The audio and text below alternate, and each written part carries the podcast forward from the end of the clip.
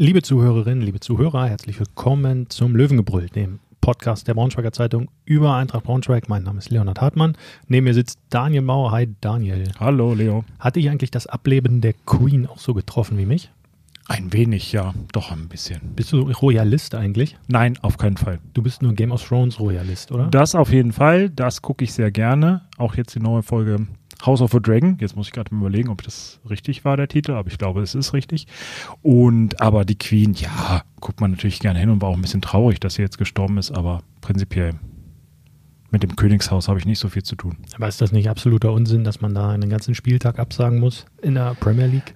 Auf jeden Fall, das finde ich auch ein bisschen übertrieben, weil ich glaube, die Fußballer und die Krone passt irgendwie nicht zusammen. Ist ja eher so Arbeitersport, würde ich sagen. Ja, und naja, gut, wir haben sowieso von hier aus eine irgendwie andere Bindung ähm, zur Monarchie und so weiter äh, und können da vielleicht ein bisschen mit mehr Abstand drauf gucken, aber trotzdem war das Ganze ja auch am Samstag zumindest ein kleines Thema. Die ähm, Eintracht-Fans haben in der Auswärtskurve beim Spiel gegen Hannover 96 ein Plakat hochgehalten. Da ging es auch ums Ableben der Queen und ums mögliche Ableben der 96-Fans.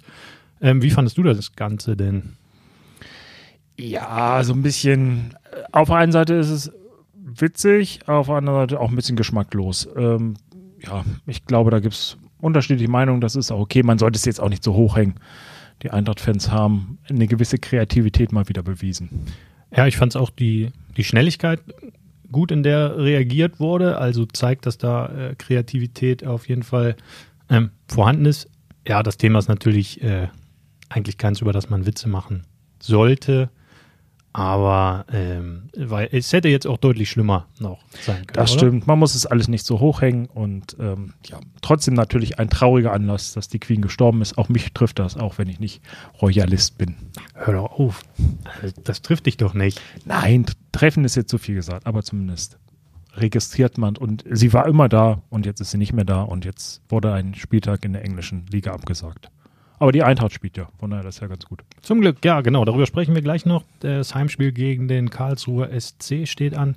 Ähm, wir wollen nochmal sprechen, so ein bisschen äh, Rückbezug nehmen aufs Derby am Samstag, ähm, auf Anthony Ucha, der immer besser in Form kommt, auf ähm, die Eintracht im Ganzen, mal den Weitblick drauf äh, werfen und dann hinten raus nochmal über den KSC sprechen.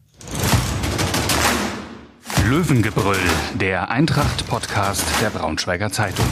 Hintergründe, Analysen und News zu den blau-gelben Fußballern von Eintracht Braunschweig. Ja, Leo, wie fandest du denn das Derby in Hannover? 1 zu 1 ging es aus. Ja, ich fand, es war äh, letztlich ein sehr okayes Ergebnis, auch für beide Mannschaften. Die erste Halbzeit hat man richtig gemerkt, dass beide Teams von der Stimmung und Atmosphäre erdrückt waren.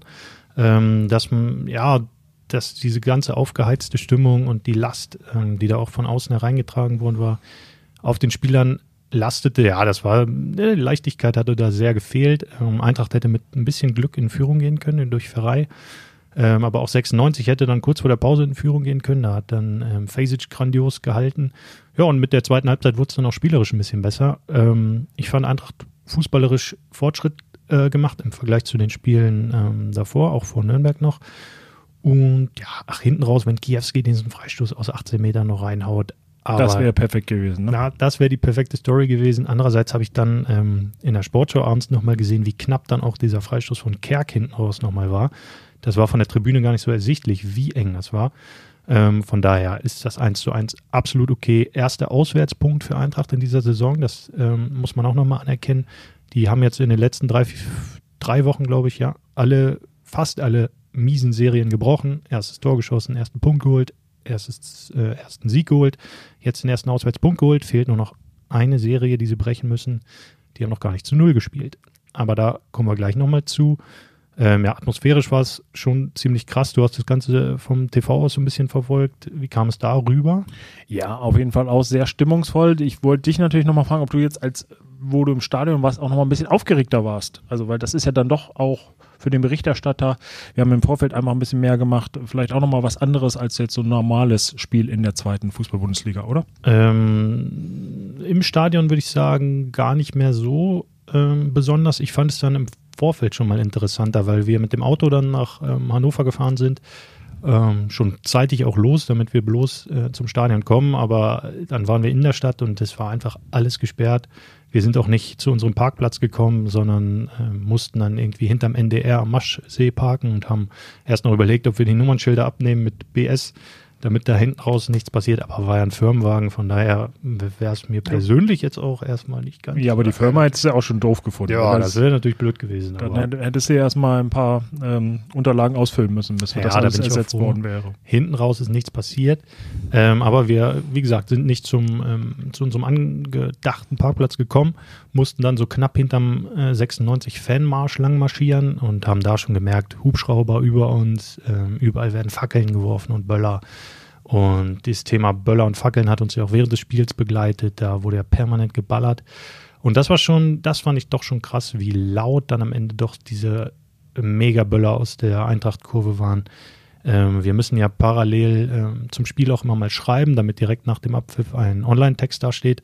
Und wenn du dann den Kopf ein bisschen unten hast und schaust, was du schreibst, und dann geht so ein Ding hoch, dann zuckst du wirklich auch noch jedes Mal zusammen. Das war nach dem dritten Mal, nach dem zehnten Mal und auch nach dem fünfzehnten Böller so, dass man da jedes Mal wieder zusammengeballert ist. Und ich dachte irgendwie, ja, vielleicht reißt das auch die ähm, die Spieler so ein bisschen aus der Konzentration. Das hatte man ja, glaube ich, wenn ich mich richtig erinnere, auch mal eine Diskussion. Das war beim Relegationsspiel Eintracht Braunschweig äh, damals äh, gegen den VfL Wolfsburg um die Bundesliga. Da wurde, wenn ich mich recht erinnere, auch mal so ein Böller geworfen äh, aus der Eintracht Fancom und er hat diese, diese Atmosphäre, das war, glaube ich, damals das Rückspiel, äh, Braunschweig hatte in Wolfsburg verloren, ähm, hatte aber zu Hause praktisch noch alle Chancen und dann war irgendwie mal so ein Böllerwurf in der Anfang der zweiten Hälfte und dann war der Spielfaden auch bei den Eintracht-Profis gerissen. Kann man jetzt darüber diskutieren, ob das jetzt äh, der ausschlaggebende Punkt war, aber zumindest da fällt mir das noch ähm, ein, war so ein Spiel, wo das auf jeden Fall stattgefunden hat und deswegen glaube ich schon, dass sowas auch eine Auswirkung hat. Von daher, ja, muss man immer auch so ein bisschen bei aller Euphorie über Atmosphäre und Stimmung und wie sehr das auch bei den Fans dazugehört, dann doch immer gucken, dass man es nicht übertreibt ähm, mit der ja, Unterstützung, ob jetzt mit Pyrotechnik oder irgendwelchen Bannern, ähm, wie wir ja schon auch im Gespräch mit der, mit der Queen, dass man da so ein bisschen äh, dann doch ähm, nicht übers Ziel hinausschießt. Mhm. Ähm, wobei ich sagen muss, bei dem Derby war es jetzt gefühlt, auch gerade im Vorfeld, war es sehr ruhig. Ähm, ja. Also das war, wenn ich mich so an die vorherigen Duelle mit Hannover 96 zurückerinnere, war zumindest im Vorfeld mehr los. Und ich glaube jetzt auch äh, am Spieltag an sich waren jetzt keine, ähm, ja, ich war jetzt nicht im Stadion, habe es dann ja nur mitbekommen, aber äh, vom Fernsehen oder dann in der Nachberichterstattung, es war jetzt, war so mein Eindruck jetzt äh, alles relativ human und, mhm. und überschaubar. Ja, war schon eine feindselige Atmosphäre so. Auch wir haben dann mit unserem Nummernschild, als wir durch die Stadt gefahren sind, ein paar äh, mindestens böse Blicke hinten raus, aber auch ein paar ähm, Schreier abbekommen.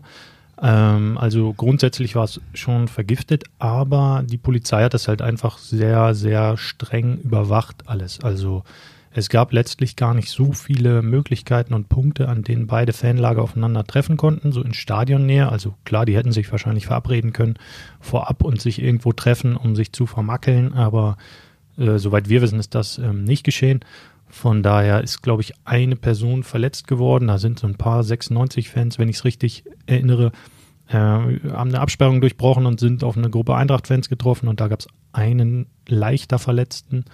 Ähm, und ich glaube, wenn man das vorher der Polizei als Zwischenergebnis oder als Endergebnis gemeldet hätte und gesagt hätte, ja, einen leicht Verletzten und irgendwie sind im Gästeblock der Arena dann alle Glasscheiben zerstört.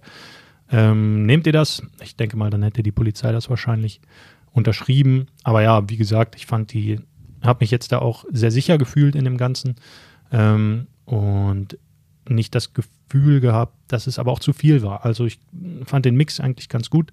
Ähm, und gerade wenn man auch vorher die Bilder aus Nizza zum Beispiel gesehen hat, wie da die Fans mit den Kölnern aufeinander getroffen sind, ähm, da hätte man ja noch für Samstag das Schlimmste befürchten können. Ähm, war aber nicht so. Von daher ist das Thema jetzt, glaube ich, auch durch. Ähm, und sportlich ja auch, ähm, ja, ein Ergebnis, wo ich sagen, man kann, können beide Seiten mitleben. Vielleicht sogar die Braunschweiger ein bisschen mehr als die Hannoveraner, ähm, weil 96 ja doch einer sehr guten Verfassung äh, mhm. vorher gewesen ist. Eintracht zwar auch vorher gewonnen, aber ja trotzdem ähm, erstmal ein Auswärtsspiel ähm, gehabt und dann ähm, ist man natürlich in der Tabelle immer noch als Tabellenvorletzter so ein bisschen hinten dran. Aber man hat jetzt einen Punkt geholt. Ich glaube, das kann auch so ein bisschen Auftrieb für die nächsten Wochen geben und ähm, Anthony Uja hat ja auch wieder getroffen. Äh, vielleicht auch für so einen Stürmer wichtig, ähm, ein bisschen Selbstvertrauen getankt und ja auch ein Spieler ist, auf den es ankommen kann, oder? Was meinst du? Ja, absolut. Äh, ich glaube, es gibt in der Mannschaft drei Spieler, die nicht ausfallen dürfen. Ähm, da in die eine Rolle, glaube ich, wächst Philipp Benkovic noch rein. Also dem traue ich das auf jeden Fall zu, dass er der, der absolut wichtigste Kopf dort hinten für diese Saison wird. Ähm, dann Emanuel Ferrei und Anthony Uja. Ich glaube, die drei können nicht adäquat ersetzt werden. Ähm, wobei ich auch Luke Iost und Leon Lauberbach eigentlich ganz gut finde als Stürmer, aber die haben einfach nicht, noch nicht äh, qua Karriere diese Abgezocktheit, die dann so ein äh, Uja hat. Äh, und ich finde es wirklich immer wieder erstaunlich, wie hoch der springen kann. Also auch am Samstag dieses Tor, er steht da gegen Nielsen, der ist, glaube ich, na, knapp 10 Zentimeter größer als Uja. Und er überspringt den einfach so locker, auch weil er so ein gutes Timing hat. Ähm, und wir haben danach auch nochmal äh, gesprochen. Ich habe Jasmin Fesic gefragt, was er da über die Sprungkraft von, von Uja auch denkt. Und auch der, ja, erzählt, so hat dann eine Geschichte erzählt, die fand ich auch ganz gut. Ähm, und zwar verteidigt Uja bei gegnerischen Ecken am ersten Pfosten. Und das ist eine strategisch wichtige Position eigentlich, weil dort oft der der, Ball der größte, kommt, genau, der größte oder einer der Kopfballstärksten steht, damit er diesen gefährlichen Ball auf den ersten Pfosten, der ja oft zum Tor führt, wegköpfen kann. Und offenbar hat Anthony Uja in seinem ersten oder zweiten Training gleich äh, zu, zu Fesic gesagt, du lass mich auf den ersten Pfosten ähm, verteidigen. Und dann hat Fesic gesagt, hm, hat so runtergeguckt und meinte, hm, du bist doch nur 1,50 so ungefähr. 1,80 ist aber, glaube ich, aber, oder? Aus Fesic Sicht vielleicht sogar nur 1,50. Das kann sein. Der ist ja relativ riesig. Ja. Ähm, und dann hat, äh, dann hat Fesic gesagt, und dann habe ich ihn springen sehen und dann dachte ich, okay, der kann das. Ja, und das passt eigentlich ganz gut, ähm, diese Sprungkraft. Er sagt selbst erst bei 85 Prozent bisher von seiner Leistungsfähigkeit. Man merkt von Spiel zu Spiel, dass er besser ins System reinpasst, dass er mehr harmoniert mit Ferrei, dass die Laufwege mehr und mehr passen. Ähm, und dass er eben auch immer fitter wird. Also die Sprints gehen länger, wenn man ihn im ersten, seinem ersten Einsatz gesehen hat und dann jetzt, dann ist das schon wirklich eine Welt, die dazwischen liegt. Also gefühlt hatte ich im ersten Spiel den Eindruck, boah, ob das noch was wird, der kann jetzt hier eine Viertelstunde Gas geben, dann muss der eigentlich schon wieder runter. Und jetzt kann er schon wieder 60, 70 Minuten vorne drin stehen, die Sprints, die langen Sprints machen. Ähm, das ist schon gut, ja. Und man darf halt nicht vergessen, dass er wirklich sehr lange raus war. Ich mhm. glaube, der äh, Vertrag war ja, oder was, äh, Vertrag war ausgelaufen mhm. ähm, bei Union Berlin und äh, er war jetzt, ähm, hatte jetzt keinen Club und klar, die, die Profis laufen natürlich, halten sich irgendwie fit, aber es ist natürlich doch was anderes, wenn du dann im Mannschaftstraining bist, wenn du ähm, ja von so einem Trainerteam einfach betreut wirst, wo genau hingeguckt wirst, wo du vielleicht auch siehst, okay, der, der, die anderen Jungs sind auch fit und da muss ich mich behaupten, das spornt ja dann auch nochmal an. Naja. Ich glaube, dass das schon auch nochmal was ausmacht, äh, wenn man dann in so einem Team trainiert. Und das hat er dann mm, ja eine lange Zeit einfach nicht gehabt. Von daher ist auch so ein bisschen normal, dass er vielleicht gebraucht hat, da hinzukommen. Ich fand auch, dass man aber schon in den ersten Spielen, ähm, auch wenn er nicht gleich ähm, voll eingeschlagen ist, ähm, dass man schon gesehen hat, dass er der Eintracht so ein bisschen Qualität geben kann, die ja, ja. vorne gefehlt hat. Und das ist einfach wichtig. Mal gucken, ob er das jetzt, jetzt hat er natürlich auch zwei Spiele in Folge zwei Spiele, glaube ich, in Folge getroffen. Mhm. Und ähm, ja, ob er diese Quote aufrechterhalten kann, er ist ja in seiner Karriere jetzt auch nicht der Torjäger als Torjäger unbedingt bekannt gewesen. Ne? Na, ich glaube, du kannst wirklich in den Saisons, in denen er immer gespielt hat, regelmäßig gespielt hat, hat er so, glaube ich, jedes dritte Spiel ungefähr ein Tor gemacht. Und das ist eine sehr ordentliche Quote. Ähm, vielleicht kommt ihm jetzt auch die Länderspielpause ein bisschen entgegen, ähm, dass er da nochmal die Anstrengungen der letzten Wochen auch so ein bisschen, ja, sich rehabilitieren kann davon, ein bisschen gucken kann, äh, dass er die, die Physis ein bisschen entspannt auch wieder, um dann wieder anzuziehen danach. Ähm, ja, ich finde es gut. Fesic hat noch erzählt, äh, Uja schmeißt dauernd mit Melonen durch die Kabine, um die anderen zu ärgern. Ist das jetzt positiv? Ich, es hörte sich so an, dass es gut für die Stimmung ist. Gut Vielleicht sollten wir bei uns auch mal ein paar Melonen hinstellen. Ja, bitte nicht. Also, ich würde dich dann mit einer ganzen Wasser... Nee. Ja, Orangen. Orangen? Ja, die sind, obwohl die sind härter, weiß ich nicht, keine Ahnung, wo mir so eine Melone, oh, also eine ganze ja, so eine richtige Wassermelone. das tut weh, glaube ich, wenn du die abkriegst. Und das macht auch ganz schön viel Dreck. Mhm. Glaube ich, können wir uns im Büro hier nicht erlauben. Nee, nee, das lassen wir lieber sein. Äh, aber äh, Fazit, Uja wird immer wichtiger und immer besser ähm, und trägt die Eintracht auch so ein bisschen ähm, von vorne weg. Das äh, ist ja auch eine ganz gute Sache und mh, man sieht, dass der Transfer jetzt nach und nach doch Wirkung zeigt. Stellt sich ähm, weiterhin die Frage, ist die Eintracht jetzt angekommen in der zweiten Liga? Die ersten Saisonwochen waren ergebnistechnisch schlecht. Ähm, und jetzt aus den letzten vier Spielen haben sie fünf Punkte geholt. Ähm, das ist ein Schnitt, mit dem man auf jeden Fall in der Liga bleibt. Soll ich gleich mal antworten? Mhm, Oder? kannst du gerne machen. Ich würde sagen, ja. Sie hält, also sie ist in der Liga angekommen. Jetzt nicht nur wegen, ähm, wegen der Ergebnisse, sondern auch so ein bisschen die Art und Weise, die so ein bisschen Hoffnung macht. Ne? Also, ja, ich glaube, dieser erste Sieg hat dann auch so schon mal gezeigt, dass, dass es halt geht gegen den ersten FC Nürnberg. Auch eine Mannschaft, die ja durchaus Ambitionen hat, die nicht so schlecht ist, äh, wo sie dann gewonnen haben, ähm, auch mit, mit Rückschlägen, ähm, ja, sag ich mal, umgehen konnte. Äh, was ich auch finde, wir haben jetzt über Uja gesprochen, ähm, wichtiger Spieler, aber auch so Fabio Kaufmann, finde ich, hat jetzt nochmal eine Entwicklung genommen, ähm, wo man ja auch am Anfang dachte, oh, ähm, zurückgeholt äh, vom KSC, ähm, wo er nicht so richtig zum Zug kam und, und jetzt hat man schon einfach das Gefühl, dass er, oder hat man auch gesehen, dass er der Mannschaft was geben kann mit seiner Schnelligkeit. Er ist ein Spieler, der über Einsatz kommt und ähm, das konnte er jetzt mal wirklich ausspielen und man hat jetzt mit ähm, Benkovic ähm, und dem Medina auch äh, mit den Neuzugängen in der Abwehr das Gefühl, da ist jetzt so eine Truppe zusammen, wo man sagt, die kann es schaffen.